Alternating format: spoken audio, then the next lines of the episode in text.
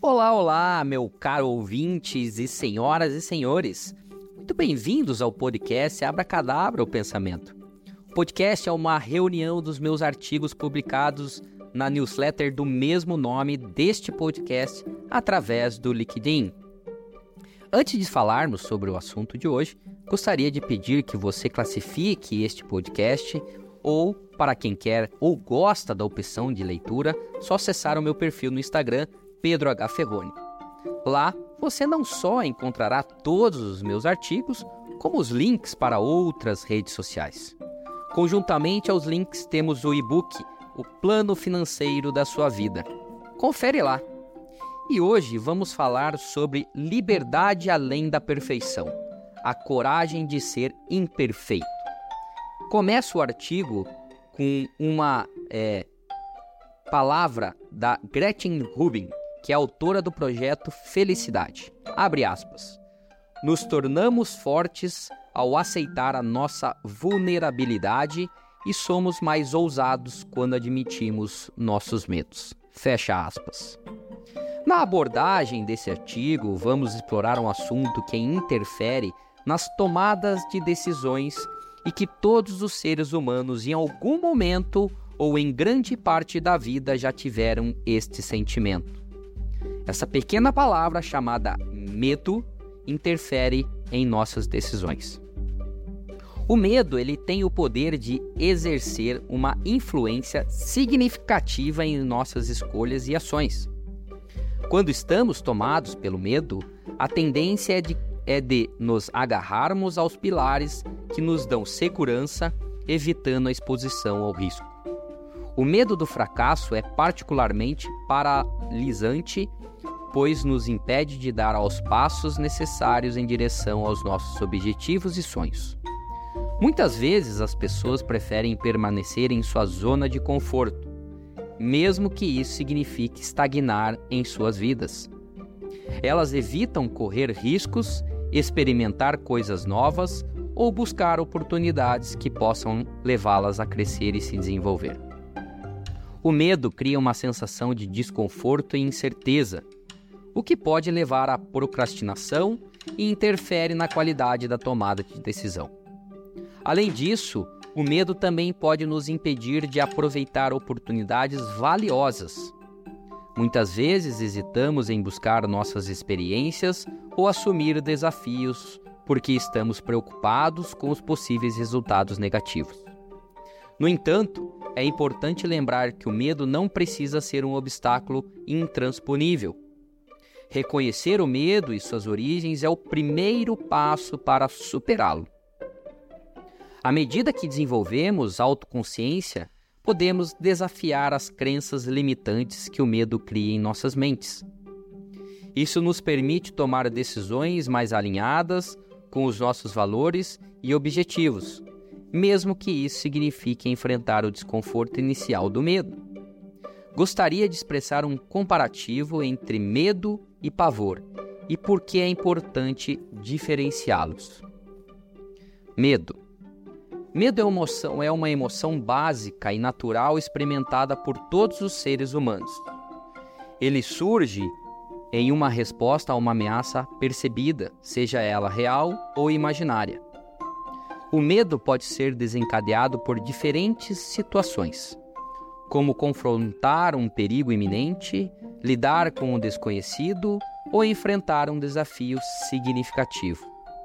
O medo, em níveis moderados, pode ser útil, pois nos alerta sobre possíveis perigo, perigos e nos prepara para responder a eles. É uma resposta adaptativa que nos ajuda a tomar precauções e nos manter seguros. No entanto, quando o medo se torna excessivo ou irracional, ele pode se tornar paralisante e limitar o nosso potencial. Pavor. O pavor, por outro lado, é um estado de medo intenso extremo. É uma forma acentuada de medo, caracterizada por uma resposta emocional avassaladora. O pavor vai além do simples desconforto e ansiedade, envolvendo uma sensação avassaladora de terror, desespero ou pânico. É uma reação mais intensa e debilitante em relação à ameaça percebida. O pavor pode estar associado a experiências traumáticas passadas, fobias específicas ou situações em que uma pessoa sente que sua vida está em perigo iminente. O pavor pode desencadear reações físicas intensas como taquicardia, sudorese, falta de ar e temores. Diferenças: intensidade emocional. O medo é uma emoção comum, pode variar de, em intensidade, enquanto o pavor é uma forma extrema e intensa de medo. Resposta física: o pavor tende a desencadear reações físicas mais intensas e imediatas do que o medo comum. Essas respostas físicas podem ser avassaladoras e incapacitantes. Origem e contexto. O medo pode surgir de várias situações e ameaças percebidas, enquanto o pavor geralmente está associado a situações específicas de ameaça ou experiências traumáticas passadas. Ambos o medo e o pavor são emoções que podem afetar nossas vidas de diferentes maneiras.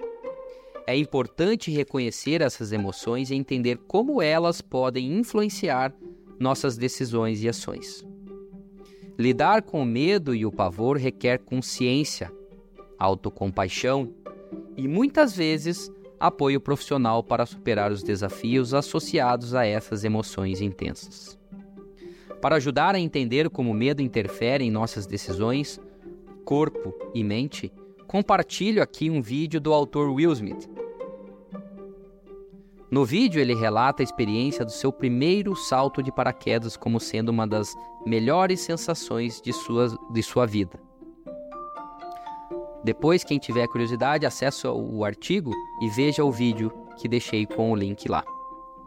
Para explorar ainda mais sobre esse assunto, cito um livro muito conhecido e amplamente recomendado sobre o tema do medo e desenvolvimento humano, a obra Daring Critically, da autora Brené Brown.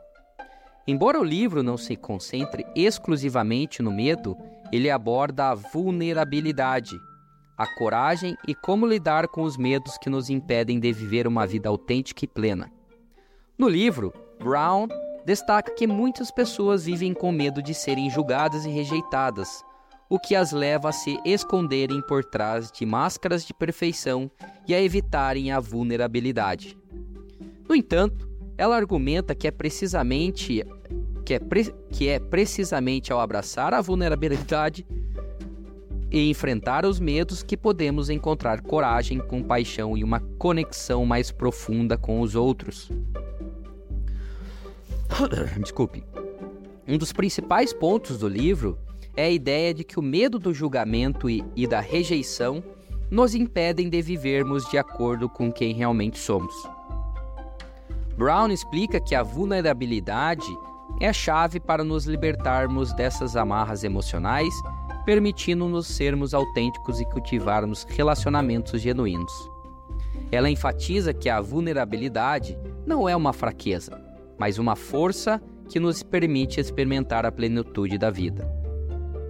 Ao longo do livro de Brown, é, Brown compartilha histórias pessoais e exemplos de sua pesquisa, ilustrando os desafios que muitas pessoas enfrentam ao lidar com o medo e a vulnerabilidade. Ela oferece ferramentas práticas para lidar com esses desafios, como a prática da aceitação, a construção de relacionamentos autênticos e a busca por coragem em vez da perfeição. Um conceito-chave discutido por Brown é dar o primeiro passo. Ela enfatiza que enfrentar o medo e a vulnerabilidade requer coragem e disposição para se expor ao desconforto. Ao dar o primeiro passo, podemos abrir caminho para uma vida mais autêntica e gratificante. Implementando a coragem no dia a dia. No livro de Brown, é, Brown compartilha diversas ferramentas práticas que podem nos ajudar e a implementar a coragem em nosso dia a dia. Aqui estão algumas maneiras de começar. Pratique a autocompaixão. Reconheça que todos nós somos humanos e propensos a cometer erros. Cultive a compaixão por si mesmo, tratando-se com gentileza e compreensão em momentos de dificuldade ou fracasso. Cultive relacionamentos autênticos. Busque conexões verdadeiras com os outros, baseadas na sinceridade e na vulnerabilidade. Compartilhe suas histórias e ouça as histórias dos outros com empatia e compreensão. Enfrente os medos gradualmente. Identifique os medos que o estão segurando e comece a enfrentá-los um passo de cada vez. Desafie-se a sair da zona de conforto e se expor a situações que lhe causem desconforto, mas que sejam essenciais para o seu crescimento pessoal. Cultive a gratidão, reconheça as coisas boas em sua vida e pratique a gratidão diariamente. Isso ajudará a criar uma mentalidade positiva e a fortalecer sua resiliência diante dos desafios. Esteja presente Aprenda a estar plenamente presente no momento presente, sem se preocupar com o passado ou o futuro. A atenção plena ajuda a reduzir a ansiedade e permitir que você aproveite mais plenamente as experiências da vida. Ao implementar essas estratégias, lembre-se de ser gentil consigo mesmo. Superar o medo não acontece da noite para o dia e é normal encontrar obstáculos ao longo do caminho. Mantenha, mantenha-se persistente. Celebre cada processo, esteja aberto a ajudar sua abordagem quando ajustar sua abordagem quando necessário. Com determinação e prática, você pode gradualmente se libertar das amarras do medo e criar uma vida mais plena e significativa. Quando invertemos a equação do medo, começamos a viver com ousadia. Ousadia não tem nada a ver com ganhar ou perder, tem a ver com coragem, em um mundo onde a escassez e a vergonha, vergonha dominam e sentir medo tornou-se um hábito, a vulnerabilidade é subversiva e incômoda. incômoda, até um, até um pouco perigosa às vezes, e sem dúvida, desnudar-se emocionalmente significa correr um risco muito maior de ser magoado ou sofrer críticas de pessoas próximas, seguidores e por aí vai. Nesse ponto, trago o trecho do discurso O Homem na Arena, proferido por Theodore Roosevelt em 23 de abril de 1910. Abro aspas.